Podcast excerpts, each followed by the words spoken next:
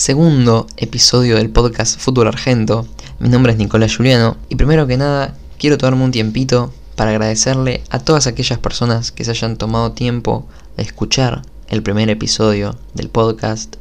a todas aquellas personas, ya sean mis amigos, mis familiares, gente cercana, que lo hayan compartido en sus redes sociales, que me hayan ayudado. De verdad que aquellas personas que se tomaron el tiempo de, darme una evolución, de comentarles qué les pareció, si les gustó, si no, alguna crítica constructiva. De verdad que lo aprecio un montón y es muy valioso porque ayuda a quitarse las inseguridades, a motivarse. Quizás uno al principio le da vergüenza o tiene miedo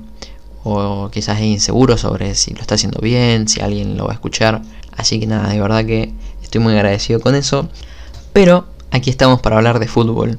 de fútbol argentino, de fútbol europeo, de la actualidad del mundo del fútbol y de cualquier cosa que me parezca importante o interesante hablar u opinar. Y lo primero que tengo muchas ganas de hablar y bastante material considero es sobre el flamante campeón Defensa y Justicia que cosecha su segundo título internacional de su historia, pero en lo que va del año, el 2021 es el segundo título internacional que gana y de verdad que a pesar de que no haya hablado de defensa y justicia en el primer episodio del podcast, me parece el ejemplo de lo que es un proyecto serio en el fútbol argentino. Y al tenerlo cerca nos damos cuenta que es posible que cualquier club, haciendo las cosas medianamente bien a lo largo del tiempo, ideando un proyecto, priorizando ciertas ideas y manteniéndolas a lo largo del tiempo, se pueden conseguir cosas y lograr objetivos verdaderamente importantes. ¿Qué sucede con Defensa y Justicia? Construyó una filosofía de juego. Hace dos o tres años que todos sabemos a qué juega Defensa y Justicia. Se tuvo tres ciclos, este es su tercero y ya tiene un título internacional frente al Palmeiras. Pero en el momento en que Becasese se fue y parecía que todo este juego de defensa y justicia que venían construyendo se tiraba a la basura, la dirigencia, o no sé bien, quien designó a Hernán Crespo, que es un técnico de las mismas características. Por ende, puede darle continuidad al proyecto y a la filosofía de defensa y justicia. Se amoldaba perfectamente al juego del halcón, a lo que venían construyendo, y a pesar de que hayan cambiado nombres, de que el plantel sea distinto, volvió a darle la identidad de defensa y justicia, continuó, mejor dicho, con la identidad de defensa y justicia, con los mismos principios, con los mismos ideales, y logró sacarlo campeón de la Copa Sudamericana. Volvió BKCS siguiendo la línea de Hernán Crespo, que a su vez había seguido su línea, y los resultados ya empiezan a aparecer de vuelta. Y estando enfrente de un Palmeiras, de un equipo que es la contraposición a Defensa y Justicia, porque si bien logró también títulos y resultados, dio sus frutos, el trabajo realizado por el equipo brasilero. A la hora de hablar del juego en sí, no es un equipo brillante, ni que juegue bien, ni que tenga un juego asociado, sino que es un equipo que tiene las cosas claras sobre qué le conviene hacer, qué es capaz de hacer quizás, o qué le interesa hacer al director técnico, y es plantear los partidos para defenderse eso sí, es muy sólido, defendiéndose, es ordenado. Defendiéndose, por ejemplo, hizo que el River de Gallardo no pueda convertirle los goles necesarios y lo terminó dejando eliminado. Pero se defiende y en ataque deposita toda su fe en su delantero Ronnie, en top envíos largos. Si bien Ronnie es un delantero muy hábil, muy ágil, muy rápido, es imposible pretender que el jugador te gane todos los partidos y que aguante los 90 minutos siempre de hecho los 120 porque la final de la Recopa frente a Defensa y Justicia fue a la prórroga. Entonces, si bien queda demostrado que se puede ganar títulos jugando de una manera mezquina, apostando por individualidades y siendo sólido en defensa, cuando tenés enfrente un equipo que sus prioridades pasan por tener la pelota, por construir el juego desde abajo, salir jugando, jugar con la pelota al piso, rotar posiciones, ser un equipo dinámico, vertical, va a terminar encontrando alguna manera de destapar las falencias del rival. En este caso, Defensa y Justicia, que fue perdiendo a lo largo de toda la serie, terminó empatando sobre el final del partido con un golazo hermoso de Walter Benítez y terminó emparejando una serie que en la prórroga, bueno, ocurrió lo del penal, las irregularidades arbitrales, los fallos, claramente el árbitro no estaba a la altura del partido, pero terminó llegando el merecido premio para Defensa y Justicia porque verdaderamente fue más que Palmeiras a lo largo de toda la serie y Palmeiras que nunca fue un equipo, lo vimos todos lo que vimos en la Libertadores, después vimos lo que pasó en el Mundial de Clubes y en esta serie con Defensa y Justicia, que no es un equipo que juega bien. Y esto me da el pie, aunque sea para hablar un poquito por encima, quizás luego en el futuro le dedique un episodio o más tiempo, pero ahora tengo otros temas de los que hablar, sobre la diferencia entre jugar bien y jugar lindo que muchas veces puede ser lo mismo, jugar bien y jugar lindo. Pero muchas veces uno confunde el jugar bien con el intento de jugar lindo, pero que si no termina siendo efectivo o termina siendo contraproducente para un equipo, véase, no sé, en intentar salir jugando y ver que no está lo suficientemente entrenado para lograr el objetivo en el partido y termina siendo contraproducente y termina perdiendo la pelota en la salida, convirtiéndole al rival. Pero yo creo que jugar bien también puede ser jugar lindo. Es la demostración de defensa y justicia, es gallardo. Si bien la lindura es algo subjetivo, entendemos por jugar lindo a un fútbol asociado a crear circuitos de juego, a rotar posiciones, que los jugadores tengan la pelota, pero no más a decir que un equipo que se defiende y sale de contra, pero que se defiende bien y termina las jugadas al menos de contra, no juega bien, o un equipo que quizás no sabe qué hacer con la pelota. Quizás podemos poner de ejemplo Liverpool de Klopp, que quizás con la pelota no es su mayor fortaleza, pero que a la hora de hacer una presión intensa sobre la salida del rival o cuando el rival tiene la pelota, logra lastimarlo y eso para mí también es jugar bien. Y en ese caso le está cediendo la pelota al rival. Entonces, para mí jugar bien es entender y llevar a cabo en cancha el plan de partido que tu entrenador o tu director técnico plantea y teniendo una idea o una filosofía marcada que si bien se puede ir adaptando al rival porque quizás no es conveniente plantear todos, todos los partidos igual, tener una línea y que el entrenador sea lo suficientemente capaz de transmitirle al jugador lo que quiere que haga en, terreno, en el terreno de juego y lo que cree mejor para el equipo. Entonces el caso de Defensa y Justicia, el caso de Sebastián Becasese me parecía un gran ejemplo y a la vez lo quería tocar porque me parecía que no podíamos dejar pasar un título internacional de un equipo argentino y de Defensa y Justicia que justamente para mí es el proyecto reflejo que deberían imitar todas las otras instituciones, ya sea grandes o chicas, porque Defensa y Justicia no es un equipo o una institución al menos que si bien está creciendo un montón y evolucionando un montón, al menos hablando de su plantel hoy en día, y en cualquiera de los equipos, no, al menos a priori, no es un gran plantel, no tiene grandes jugadores de renombre, sino que se terminan moldeando y adaptando en el equipo y luego sí terminan saliendo del equipo siendo unos grandes jugadores. Pero a su vez Defensa y Justicia no es un equipo que pueda mantener sus planteles. Justamente año a año, temporada a temporada, los jugadores titulares con los que logra un gran funcionamiento terminan quizás yéndose a otros equipos, emigrando y el técnico termina necesitando reacomodar el equipo, pero ahí también se ve la gran gestión y es que por lo general los jugadores, los refuerzos que llegan, tienen la misma línea y son capaces de realizar lo que pide el entrenador, en el caso de Defensa de Justicia, en el juego asociado, son capaces de realizarlo y se amoldan perfectamente a la ideología de juego, en este caso el halcón de Varela. Véase en cualquier equipo. Creo que eso es lo importante. Entrenador, entrenador, mantener una línea y que todos sean similares y que tengan la misma filosofía o la misma ideología sobre fútbol y que los jugadores que emigren sean reforzados por jugadores con similares características o al menos que sean capaces de cumplir la función que cumplían. O bueno, quizás, como hablamos en el episodio pasado de River de Gallardo,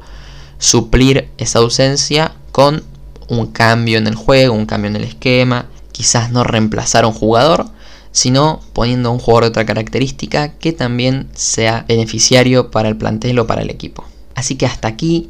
el comentario sobre defensa y justicia y ahora sí vamos a centrarnos en la fecha del fútbol argentino, yendo primero hacia el día viernes, día en el que se enfrentaba mi club, Rosario Central, frente al Aldo Civi.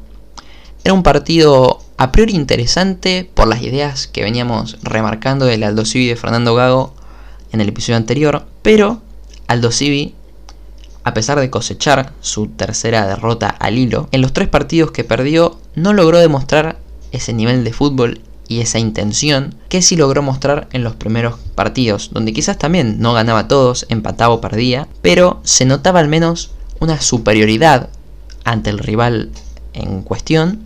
cosa que este viernes no se notó. De hecho, Central, si bien le propuso un partido chato, porque es lo que Central suele proponer en todos los partidos, Aldo Civi nunca pudo contrarrestarlo y nunca pudo superarlo. De hecho, en algunos tramos del partido se vio superado por Central. En el único tramo del partido donde no se vio superado y donde quizás la cuestión física Central le empezó a pasar factura, algo que le suele pasar en los segundos tiempos al equipo canalla, fue el único tramo del partido, el final del segundo tiempo, donde Aldo Civi quizás se lo notaba más entero, abordando el área sin ninguna idea brillante sobre juego, ni, ni generando situaciones muy claras, pero de a poco iba inundando el área de central de centros y conociendo las falencias o las inseguridades que tiene la defensa canalla, al hincha de central quizás le empezaba a dar un poco de temor. Pero en un contraataque, muy bien comandado por Emiliano Vecchio, que me parece lo más interesante del partido para hablar la posición de Emiliano Vecchio en el partido, termina habilitando a Zavala, que había ingresado en el segundo tiempo, hace una corrida, una gambeta, engancha, le pega al arco y termina dándole la victoria a Central en los últimos minutos del segundo tiempo, una victoria que a Central le sirve mucho porque lo posiciona en un lugar muy expectante respecto a los otros equipos y a los cuatro primeros que se van a clasificar a la siguiente fase. Quedó ahí en una posición cercana, con algunos otros resultados que lo favorecieron y a falta de tres fechas, depende de sí mismo podríamos decir para estar entre los cuatro primeros y continuar en pie en este torneo, en esta copa del ámbito local. Pero si vamos al juego, lo que les comentaba anteriormente de Emiliano Vecchio, el Kili González mantuvo el esquema del segundo tiempo frente a Banfield, el 4-3-3, se desprendió de la línea de 5, regresó el 4-3-3 con Gastón Ávila como lateral izquierdo, al igual que en el final del segundo tiempo del partido frente a Banfield, mejor dicho, al igual que todo el segundo tiempo del partido frente a Banfield, y el único cambio que hizo fue la inclusión de Emiliano Vecchio al equipo. Emiliano Vecchio había estado suspendido la fecha pasada por la expulsión frente a San Lorenzo y el lugar que le encontró el Kili González para poder reinsertarlo al capitán, a pesar de que ahora sea Marco Rubén, de central en el equipo fue como 5. Si bien continuaba Rodrigo Villagra, que es el que venía haciendo esa función todos los últimos partidos, Emiliano Vecchio fue el jugador más retrasado de la mitad de cancha con la excusa de generar una salida limpia, de darle otra seguridad a ese intento de salida por abajo, que Central viene mostrando en todos los partidos, al menos lo intenta, pero por lo general termina siendo contraproducente, como hablaba anteriormente. Por lo general terminaba o perdiendo la pelota o viéndose obligado a tirar un pelotazo. Y al menos en ese sentido, la inclusión de Emiliano Vecchio como número 5 y como jugador más retrasado sirvió. Y como Aldo Civi no tuvo un gran desempeño en ataque, sino más bien fue un partido chato, y aburrido, no pasó grandes sobresaltos y no se lo requirió en tareas tan defensivas. Ahora, suponemos que en un partido con otro rival y un rival que exija más a Central, probablemente esas falencias de Emiliano Vecchio, ya que es un jugador creativo que no sabe marcar ni comprende las tareas quizás que debe realizar un número 5 tapón, como los relevos, como anticipar, como esperar, como meterse entre los dos zagueros, son tareas que quizás un jugador como Emiliano Vecchio no sabe hacer porque no está acostumbrado. Y quizás el aporte es por el lado de salir jugando, de generar una salida más limpia de pelota. Aunque se lo vio que pudo meter una asistencia a pesar de la posición retrasada en el campo de juego y terminó saliéndole bien a Central, al menos en esta ocasión. Veremos que continúa, recordemos que Central va a afrontar la Copa Sudamericana, un torneo internacional y una oportunidad para Central. Veremos cómo la afronta, veremos cómo le va. Y recordemos que pasa un solo equipo en la Copa Sudamericana y que a Central le tocó en el grupo, al menos el otro rival con el que parece a priori que se van a disputar el primer puesto es San Lorenzo. Pero Central se aseguró, aunque sea estar cerca de los primeros puestos, para estar con las expectativas puestas en a ver si se logra entrar a la siguiente fase de la Copa y gana su segundo partido al hilo que le da cierto envión y cierta seguridad o cierto respaldo al González. Y continuando con la línea de los partidos de los viernes, tenemos que situarnos en Santiago del Estero. Yendo, bueno, no me voy a detener en este episodio porque ya hablé un montón en el episodio anterior del River de Gallardo.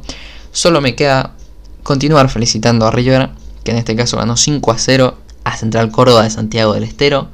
en un estadio que parece que le sienta muy bien a River, al menos en los dos partidos que disputó allí, metió muchos goles. Y el único mm, detalle o cosa que quiero remarcar en este caso sobre el club millonario es a Girotti. Un jugador que no lo hablé en el episodio anterior, pero que me parece que a futuro va a ser claramente el 9 titular o al menos uno de los dos 9 que va a utilizar Gallardo porque las capacidades que tienen y la intuición goleadora es de otro, de otro planeta por la edad que tiene. Parece, al menos a mí voy a hacer una comparación, me hace acordar mucho a Martín Palermo, eso de estar bien posicionado siempre y que la pelota termina cayéndole a él, a pesar de que Girotti eh, quizás es un poco más hábil o más ágil, más técnico, a diferencia quizás de Martín Palermo que hacía movimientos poco ortodoxos, pero que terminaba siéndole efectivos de todas formas. Así que nada, Girotti me parece una de las grandes promesas del fútbol argentino, ya sea para la selección, a River yo supongo que le va a dar muchas alegrías. Y nos vamos al sábado, el día sábado, donde también tuvimos la final de la Copa del Rey, que la voy a tratar a final del episodio. Nos vamos a la segunda victoria consecutiva de Newells. Le ganó a Patronato 2 a 0 con un golazo de Ignacio Escoco. Lo volvieron a requerir, lo volvieron a utilizar a Nacho. Y demostró que la calidad no la perdió, que sigue al menos esa pegada estando intacta y metió un verdadero golazo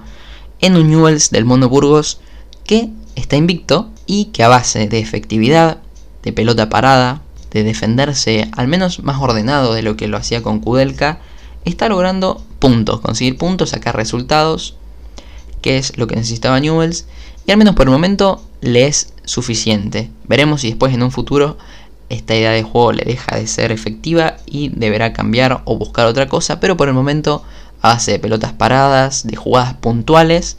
y los partidos que pudo ser eficaz y convertir esas llegadas, termina sacando la diferencia ante sus rivales y comenzando a cosechar victorias. Y esto me lleva al clásico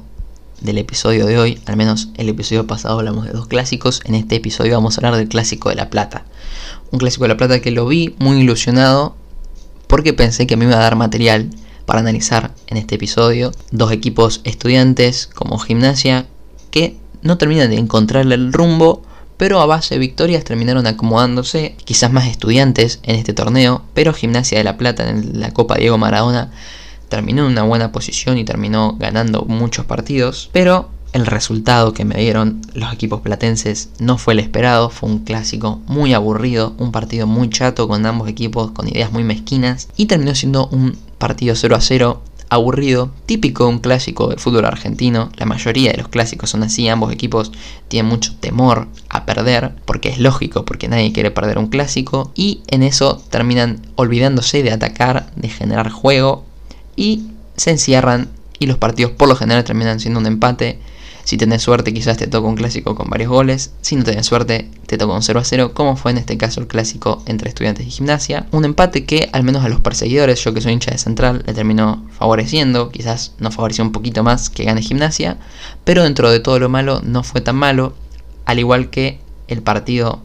del lunes, también le favoreció a todos los equipos que están ahí en el lote para ver si logran la clasificación a la siguiente ronda. Estoy hablando de la derrota de Banfield frente a Platense.